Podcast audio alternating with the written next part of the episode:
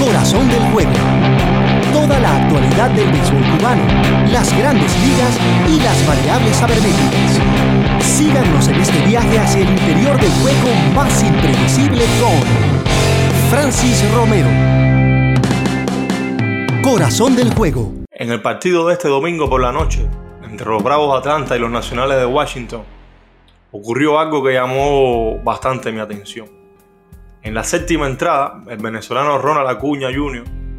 se encontraba en la primera base, corriendo, y tenía un 77% de anotar cuando el tercer bate del equipo Freddy Freeman pegó una línea entre left y center. El jardinero central de los nacionales titubeó con la pelota y Acuña dobló por la tercera base. En ese momento, doblando por la tercera base, Acuña resbaló y cayó al suelo. Seguramente sus probabilidades de llegar a home ahí descendieron a más de un 40% luego de esa caída. Sin embargo, ¿qué pasó? Acuña se levantó en menos de un segundo, lo más rápido posible, y anotó la carrera deslizándose en home. Y traigo este ejemplo que le ha venido de maravilla a nuestro episodio de hoy, de nuestro podcast Corazón del Juego, sobre quién es el mejor corredor del béisbol. Y no estamos tratando de determinar quién es mediante un nombre, sino queremos descifrar cuáles son los mejores jugadores del béisbol. ¿Es aquel que roba muchas bases? ¿O es aquel que conecta más infield hits? ¿O también puede ser el que hace una carrera de primera hacia home? ¿O el que más veces corre de, de segunda hacia home?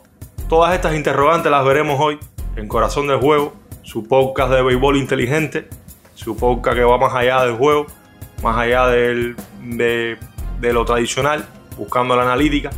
Ya saben dónde nos pueden seguir. Síganos a través de 5 Razones Network y 5 Razones Podcast, a través de nuestras cuentas de Twitter y Facebook. Eh, siéntese y acomódese. Esto apenas comienza. Francis Romero Rompiendo siempre la noticia, síganos en Twitter, arroba Francis Romero 10 y arroba corazón-juego. Bueno, estamos aquí de vuelta. Eh, hoy quería traerles eh, este episodio de Corazón del Juego, analizar quiénes son los mejores corredores del béisbol.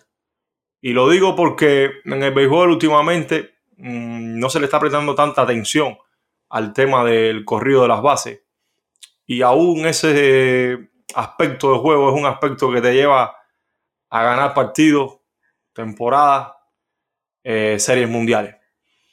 El mejor corredor eh, en la analítica tradicional para muchas personas que no conocen cerca, acerca de este tema es aquel que roba muchas bases, es aquel que muchos conocemos como por ejemplo Ricky Henderson, Lou Brock, jugadores que a lo largo de la historia mm, destacaron por, alcanzar una, base eh, extra, pero que a la vez también eran rápidos por naturaleza. Y, y realmente eh, no existe un manual para analizar ahora mismo cuál es el mejor corredor mm, en el béisbol. Y esta respuesta realmente lleva a un acertijo, pero es, real. El, mejor corredor es el que nunca has puesto out tratando de avanzar. Y esa realidad hoy la vamos a profundizar un poco. Es decir, eh, el mejor corredor es el que más efectividad tiene corriendo las bases. Y quizá ya todos ustedes saben esta respuesta o, conocían acerca de esto, pero este acertijo quizás tiene otras caras muy visibles y también puede tener otras caras ocultas dentro de esta temática del béisbol. Eh, saber quién es, quién es un mejor corredor o no posee un lado ciego. Son estadísticas que se manejan desde hace muy poco tiempo, desde el 2002 exactamente. Y hoy vamos a tratar de explicar las habilidades de lo que te hace ser un mejor corredor. Ya sabes que si eres jugador de grandes ligas, prospecto, o estás tratando de, de hacerte un mejor corredor, estas son las habilidades que mayormente debe tener un excelente corredor. Y aquí vamos. La primera de todos, bueno, eh, ya lo sabemos, es poseer eh, la velocidad. No tienes que ser un velocista a la manera de los atletas, a los corredores estos de 100 o 200 metros, pero sí tienes que tener una velocidad promedio. Ahora mismo en los, en showcase para firmar talento se pide una velocidad que se mide en las 60 yardas. Y, esto tiene mucho que ver también con, con la época del béisbol. Esa velocidad realmente mm, viene dada también por un IQ, es decir, un desarrollo en la mente del, pelotero mm, que, que, tiene que ver con la inteligencia, con el poder de decisión. Es decir, tú estás corriendo en primera, hay un rolling hacia el jardín derecho y tú tienes que saber en qué tiempo eh, llegó esa pelota al guante del, jardinero. Ese tipo de análisis se tienen que hacer en, milímetros, eh, eh, son milisegundos realmente lo que tiene que hacer ese, análisis. Es decir, también ser un buen corredor mm, depende de, de esa velocidad de decisión, no solo de la velocidad en tus piernas, en tu cuerpo. También mm, en la reacción del mismo corredor, hay corredores que no reaccionan igual cuando sale un batazo. Hay pérdidas de segundo ahí que te pueden hacer un mejor corredor o no. Eh, también el análisis del rival, tú sabes dónde estás corriendo. Bueno, tú tienes que conocer ahora mismo en, los, en, la época actual, en los departamentos de analítica le informan a los corredores eh, qué jardinero es el que más mm, brazo posee, cuál es el que más carreras ha salvado anteriormente con su brazo, porque hay, formas de medir las carreras salvadas en los defensores a través del brazo y el desplazamiento. Esto conocerlo es, esencial para un, para un buen corredor. Es decir, que te hace ser eh, analítico a la vez de, ser rápido y de estar, como se dice normalmente, eh, en la atención máxima a juego. Esto, bueno, ya saben, también una, parte del, buen corredor viene con un con un poco de, intuición, de adelantarse a la jugada. Y estas, básicamente son estas las habilidades, no es un tema del que podamos hacer ahora una filosofía o crear una novela acerca de esto, es un tema bastante simple. Si tú tienes velocidad, análisis, inteligencia, puedes tomar la otra base. Si tienes velocidad y no tienes análisis, no tienes reacción, no tienes poder de decisión, pues no puedes tomar la otra base. Y hemos visto corredores rapidísimos. Por ejemplo, el cubano, un, dato que nos, nos, choca muy de cerca, Yacier Puig, eh, apodado el caballo salvaje o el caballo loco, por también quizás su estilo de juego agresivo, pero también quizás por, por esa mm, mm, abalancearse hacia, la, hacia decisiones que no realmente no está destinado a, tomar. Por ejemplo, Yacier Puig en 2018 tuvo un, un por ciento de bases alcanzadas de menos 10. Es decir, él le costó a su equipo menos 10 bases corriendo dentro del, terreno. Entonces por ahí es por donde va la cosa, porque mm, tenemos que saber las habilidades realmente de, cada cual. En el 2009, John Figgins, no sé si lo recuerdan, un habilidoso bateador y corredor, estuvo en primera base 43 veces cuando pegó un hit. De esas 43, él llegó a tercera en 23 ocasiones. Pero por otra parte, mm, a ver cómo les pongo el ejemplo, Prince Fielder, por ejemplo, estuvo 45 veces en la primera base cuando pegó un hit. Llegó a tercera solo una vez. Y estos son ejemplos que se deben conocer para realmente saber cuánto tú le cuestas a un equipo mm, corriendo o no. Sabemos de, la calidad de Prince Fielder, ¿no? Indudable, un bateador estrella, estuvo muchas veces en, el All-Star, fue jugador de postemporada. No estamos queriendo decir que estos jugadores no son jugadores que, el juego tiene que prescindir de ellos, no, estamos diciendo mm, dentro de, mm, de la carrera cuánto es que le cuestan a su equipo. Y esto, se, esto lo sabemos gracias a una recopilación de datos de la analítica no siempre tiene que ser la sabermetría, sino la, analítica es el estudio del juego. Mm, y bueno, evidentemente el estudio juego se ha bautizado también como la sabermetría. Mm, esto se ha podido conocer en la época en la que estamos, quiénes son los mejores corredores. Antes carecíamos de muchas informaciones que pensábamos que los que más robaban eran los mejores corredores y esto eh, mm, no es exactamente siempre al 100%.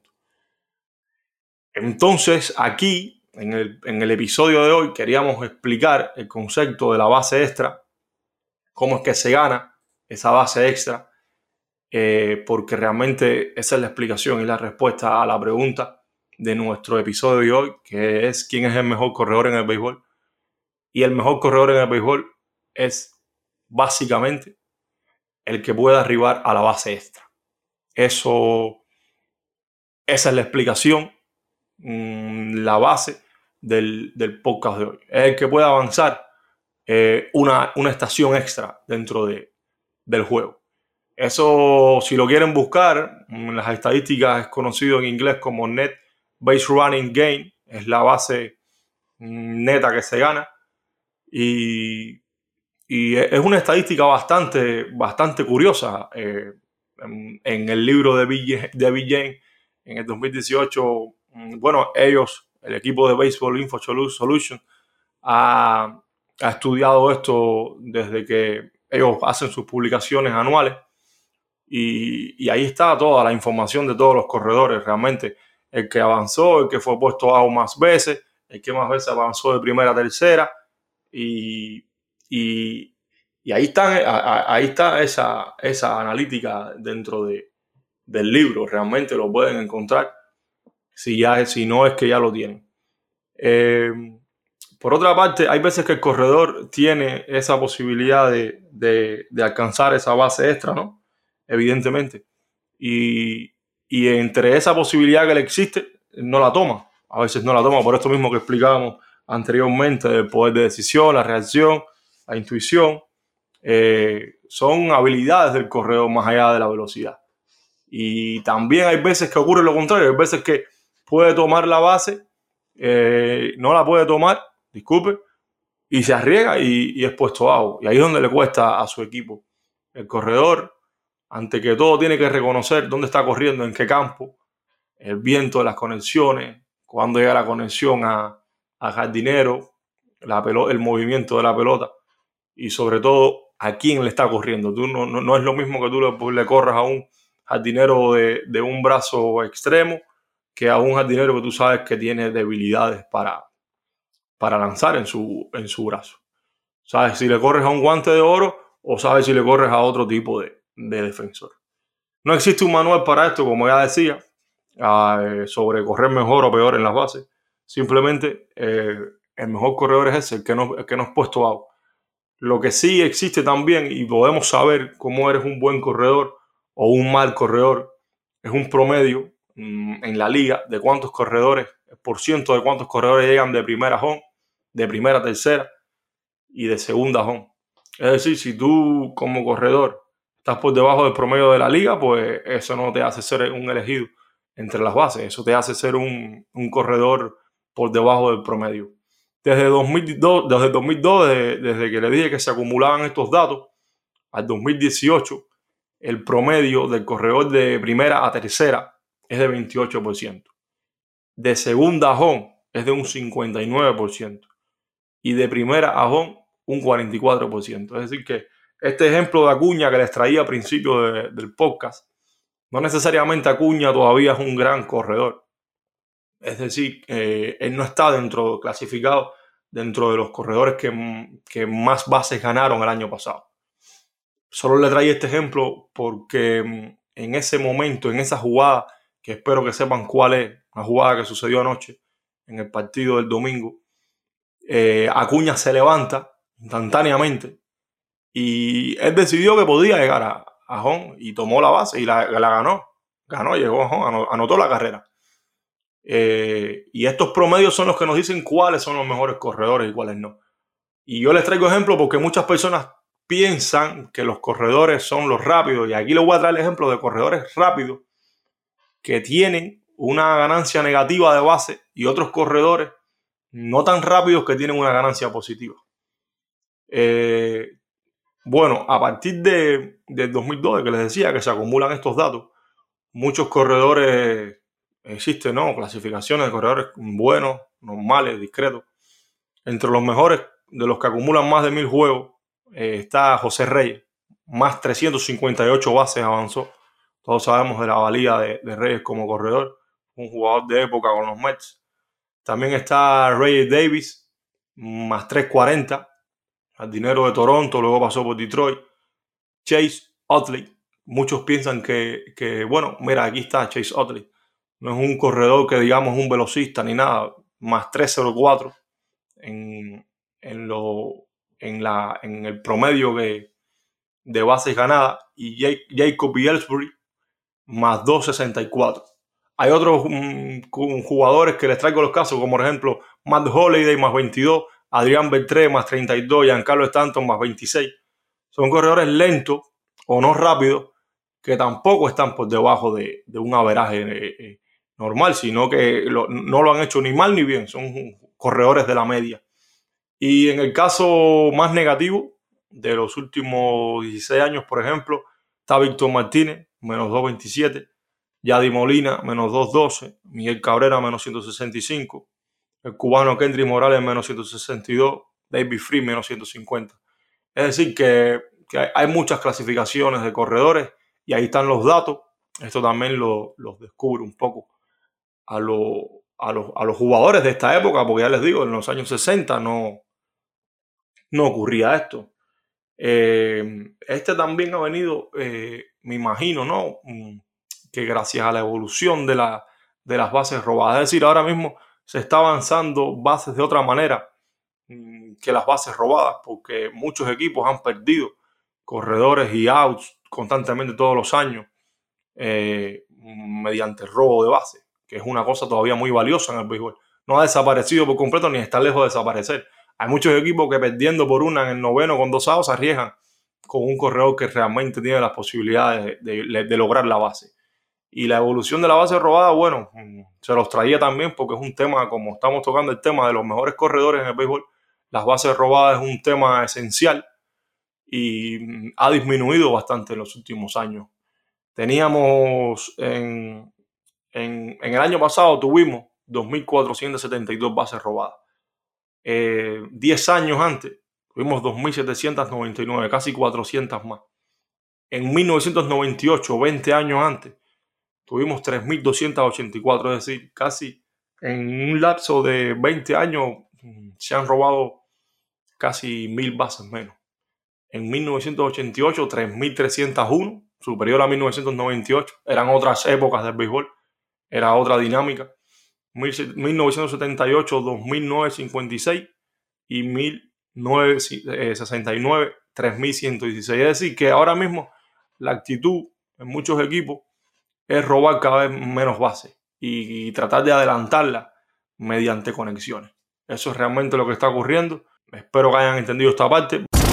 Toda la actualidad del béisbol cubano, las grandes ligas y las variables sabermétricas con Francis Romero.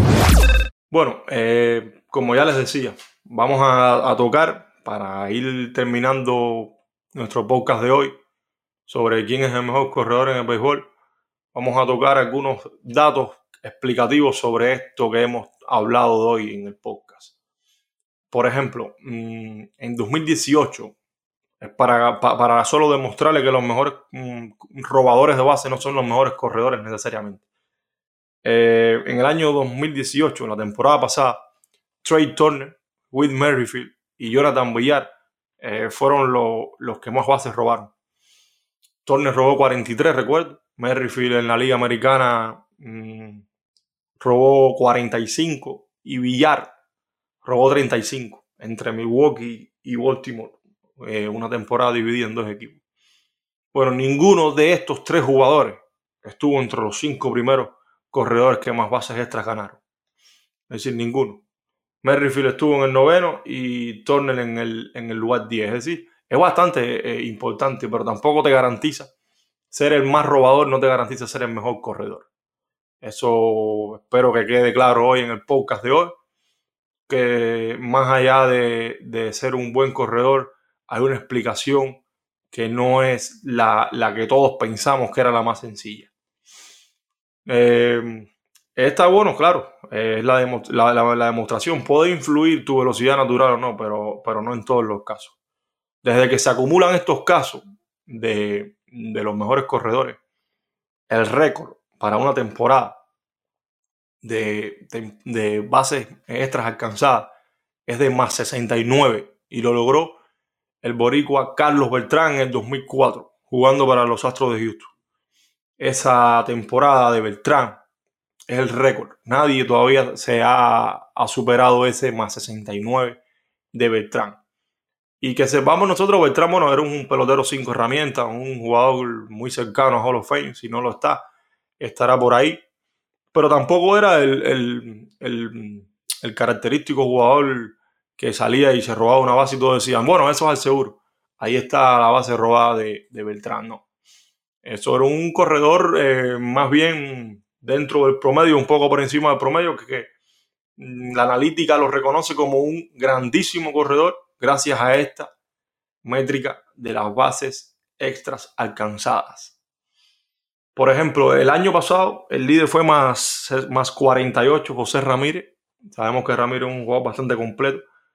Con más 40 Lorenzo Kane, Mookie Betts más 37, Mike Trout más 34, Brett Garner más 33.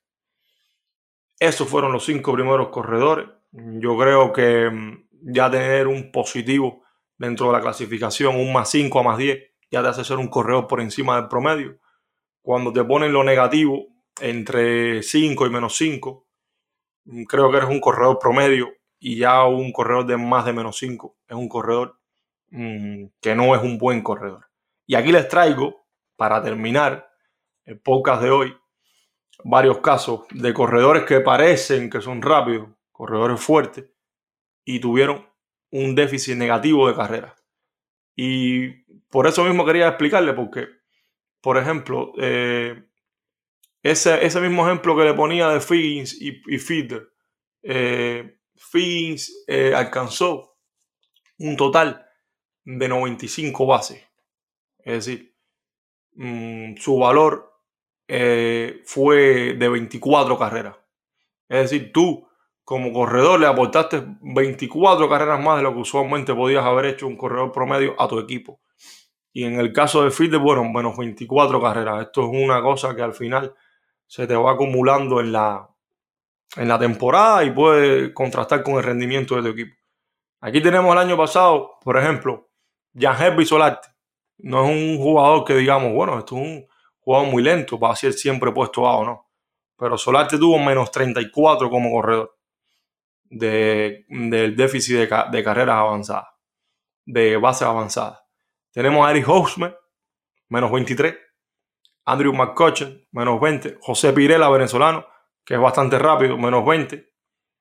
Eh, Brooke Hall, menos 16. Matt Duffy, menos, menos 14. Y así Puy, menos 10.